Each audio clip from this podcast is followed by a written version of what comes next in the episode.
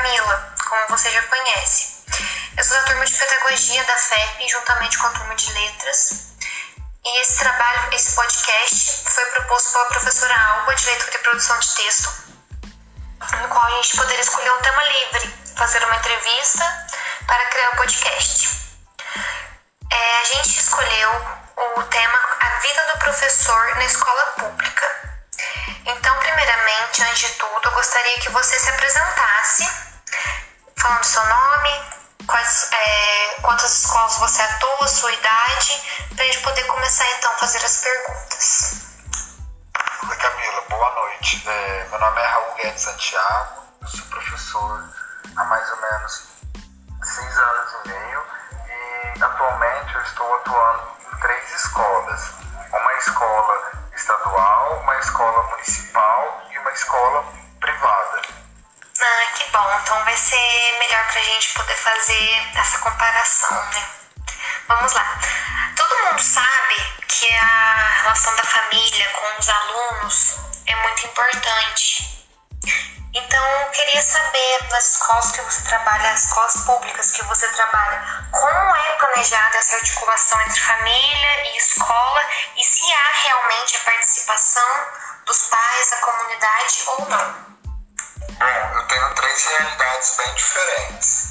Na escola privada, digamos que 90% da família é bem presente, eles participam por meio de grupos, os pais, os pais e responsáveis participam por, por meio de grupos de WhatsApp né, na escola privada, então mais ou menos uns 90% dos pais responsáveis participam da vida escolar da, criança, né, do adolescente. Já na escola municipal, realidade bem diferente da, da estadual, que é mais gritante. Na municipal, é um, como é uma escola de zona rural, a família também é muito presente na vida do, do aluno. É, eles vão à escola, eles participam de eventos, ajudam a escola, a escola a organizar os eventos e tudo mais. Então a participação é bem frequente. Já na escola estadual, eu trabalho com Fundamental 2 já existe uma ausência da família. A família participa muito pouco e, assim, em reuniões e tudo mais, eles quase nunca comparecem. Lembrando que a escola, a escola estadual ela é, é, da zona urbana. E a, a clientela que eu, te, que eu atendo no, na escola estadual é, no ensino fundamental 2 é uma clientela, a maioria dos alunos é de zona periférica. Então, essa articulação é feita através da comunicação, né? A escola comunica os pais de, de reuniões, de reuniões, é, conselhos e, e há também os, os, os sábados letivos, onde são promovidos eventos escolares em que pode acontecer a participação da família, da família da, da comunidade escolar, né? Realmente, é uma diferença bem gritante mesmo. A próxima pergunta é se falta apoio pedagógico para você como professor. Se sim, como faz para você se manter motivado? Bom, nas três escolas a gente tem equipe pedagógica e, e elas são bem estruturadas, elas são bem estruturadas, bem organizadas, elas facilitam bastante o nosso trabalho por meio de projetos para poder tentar sanar algum tipo de problema que, que seja um problema ou individual ou um problema coletivo e, e elas são bem organizadas no sentido de, de fazer progredir o, o ensino-aprendizagem o ensino-aprendizagem da escola. Elas são bem efetivas na melhora da qualidade do, do ensino. Como você, a escola, lida com a defasagem da aprendizagem? É de fato que o professor tem que empurrar o aluno para as séries seguintes, mesmo estando consciente que ele não está apto para isso? Primeiro, sobre a defasagem. É, existem projetos coletivos para tratar de, uma, de, um modo geral o problema da defasagem né, e, e tentando atender todos os alunos, e depois existe um plano mais individual de um aluno, por exemplo, que não consegue acompanhar a turma. Aí eu tento fazer de uma forma é, um atendimento mais específico, tentando ajudar esse aluno para que ele possa acompanhar. Em relação à reprovação, esse, esse, esse entre aspas, empurrando o aluno, é, a reprovação é bem burocrática, né? Você precisa ter é, um embasamento poder conseguir reprovar esse aluno, porque caso contrário, às vezes ele tem dificuldade em uma disciplina específica, mas não tem, não tem dificuldade nas demais. Então não, não computa, por exemplo, um caso de reprovação. Às vezes é a dificuldade da identificação, ou dificuldade, ou o aluno não se identifica com aquele conteúdo, ele não consegue dominar essa, é, essa disciplina. Então eu sempre tento conversar com os meus colegas sobre como que é o desempenho do, daquele aluno específico nas demais disciplinas e tento ver se é uma falta de identificação, se é um problema com a disciplina em si ou se é um aluno que ele tem baixo rendimento mesmo em todas as disciplinas, se é uma coisa é, uma coisa igual em todos os, em todas as áreas ou se é uma coisa muito específica da minha disciplina. Aí feito isso, eu faço as ponderações, né? Se for uma coisa geral, aí é o caso da reprovação, a gente insiste em, em manter o aluno na série, que ele necessita, né? Para poder é, interromper essa defasagem, fazer com que ela seja eliminada. E se for um caso muito específico, daí eu tenho que fazer um outro tipo de tratamento, que é, é montar atividade extra, tentar ver o que, que ficou falho lá atrás, tentar identificar o que ficou falho lá atrás para poder sanar isso.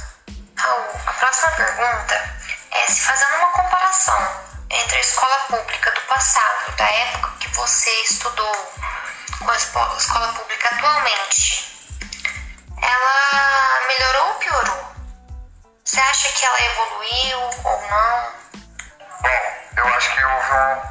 mudança, sim, em relação principalmente à postura do professor, que antigamente a gente tinha um professor mais verbal, mais expositivo, que só falava e os alunos ouviam, e dificilmente os alunos contribuíam com opiniões ou sugestões de, de outros tipos de aula, de outro.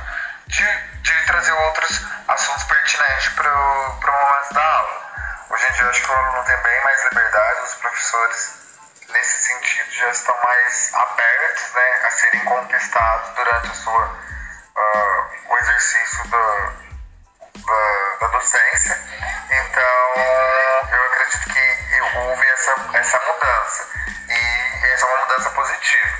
Eu acho que essa sensação de participação do aluno criou também uma, uma, uma sensação nos alunos de que nos alunos, nos alunos mais indisciplinados, que eles podem tudo, eles podem falar, é, falar o que quiserem, sim, eles podem falar e fazer o que quiserem, só que eles, de alguma forma, precisam aprender, a, a, aprender não, eles precisam entender que tudo que você faz existe uma, tem uma ação, existe uma reação, eles não estão preparados para a reação, para a consequência daquela ação que foi feita. Então, acho que nesse sentido, essa, é, essa abertura que foi dada aos alunos, alguns utilizam isso como, como algo positivo, para o lado positivo, e outros para o lado negativo. E esses que usam para o lado negativo, de certa forma, é, acabou prejudicando um pouco essa abertura que foi dada. Às vezes eu vejo, assim, eu sou eu, eu na, minha, na minha prática tento dar o máximo de abertura para os alunos participarem da minha aula. Mas eu conheço, por exemplo, pessoas que não dão essa abertura para os alunos justamente por conta disso, por, por às vezes não, ter, não conseguir controlar a situação, ou o aluno não conseguir trazer algo que seja, que seja pertinente ao assunto, ou à aula. Eu acho que essa, essa mudança que houve foi mais positiva do que negativa. Sim, sim. É, que bom, né, que houve uma melhora positiva, mais positiva do que negativa nesse aspecto. Agora, eu queria que também você me falasse é, se você trabalha com, com metodologias ativas é, e quais são elas, e se sim, é, quais os desafios que você encontra muito, principalmente em escola pública, para implementá-las? Bom, acredito que, que sim, e uma das que eu mais utilizo é sala de aula invertida, quando o aluno assume o controle né, da, da situação e ele vai apresentar o, conteúdo. Obviamente eu faço isso pensando sempre que é, pensando principalmente nas aulas de literatura, porque se eu, não tem como eu jogar um conteúdo para o aluno ensinar o colega. Às vezes pode ser que o aluno seja um aluno autodidata, que tenha mais facilidade, isso possa acontecer, mas eu não posso jogar uma responsabilidade minha para eles. Faço sempre, principalmente nas aulas de literatura, é, por exemplo, dar um livro para o aluno ler e a partir dos conceitos de literatura que, que, que eu transmito para eles, eles vão aplicar esses conceitos, encontrar esses conceitos, essas características na, na obra que eles vão analisar. E daí isso é, é uma forma de sala de aula invertida, né? um, e assim, basicamente é, é esse método que eu uso. Realmente, essa metodologia que você disse é bem interessante. É, e agora, passando para a próxima pergunta, eu queria saber que, o que você considera de positivo e negativo na escola pública? E qual que é a principal diferença entre a escola pública e a privada? Bom, sem dúvida a principal diferença é a questão da participação da família. Assim, na escola pública os alunos é, são os alunos que a gente não tem problema na escola, são os que a família participa. Isso que a gente tem muito problema de disciplina, de aprendizagem, são os alunos que a, que a família é ausente. Pontos negativos. A ausência causa a ausência da família e a indisciplina generalizada. Ah, e a geração, a geração de agora também não é muito apta, apta a seguir regras. Eles são meio avessos à regra. Ah, uma coisa que eu vejo muito positiva na escola é a questão dos alunos. Os alunos, ao mesmo tempo, é, é um paradoxo isso, né?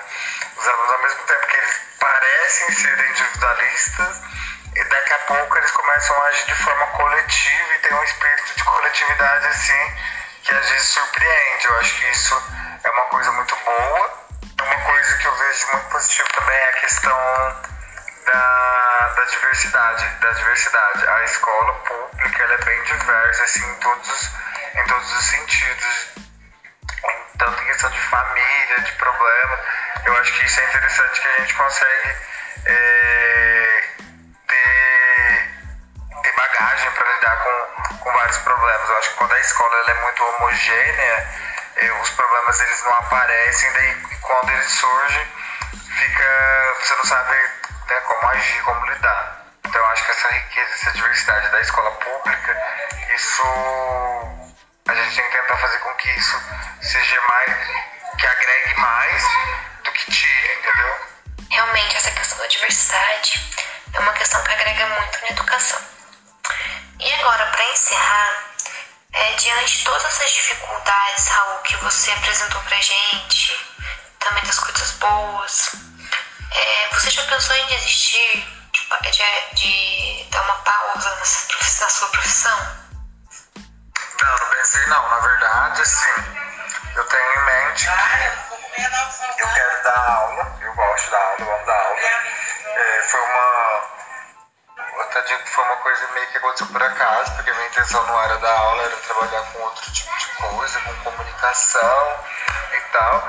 Mas assim, é uma profissão que eu não pretendo ficar é, por muito tempo, porque assim, eu acho que uma coisa que, a gente precisa tentar entender é essa questão do distanciamento de gerações, de gerações, por exemplo.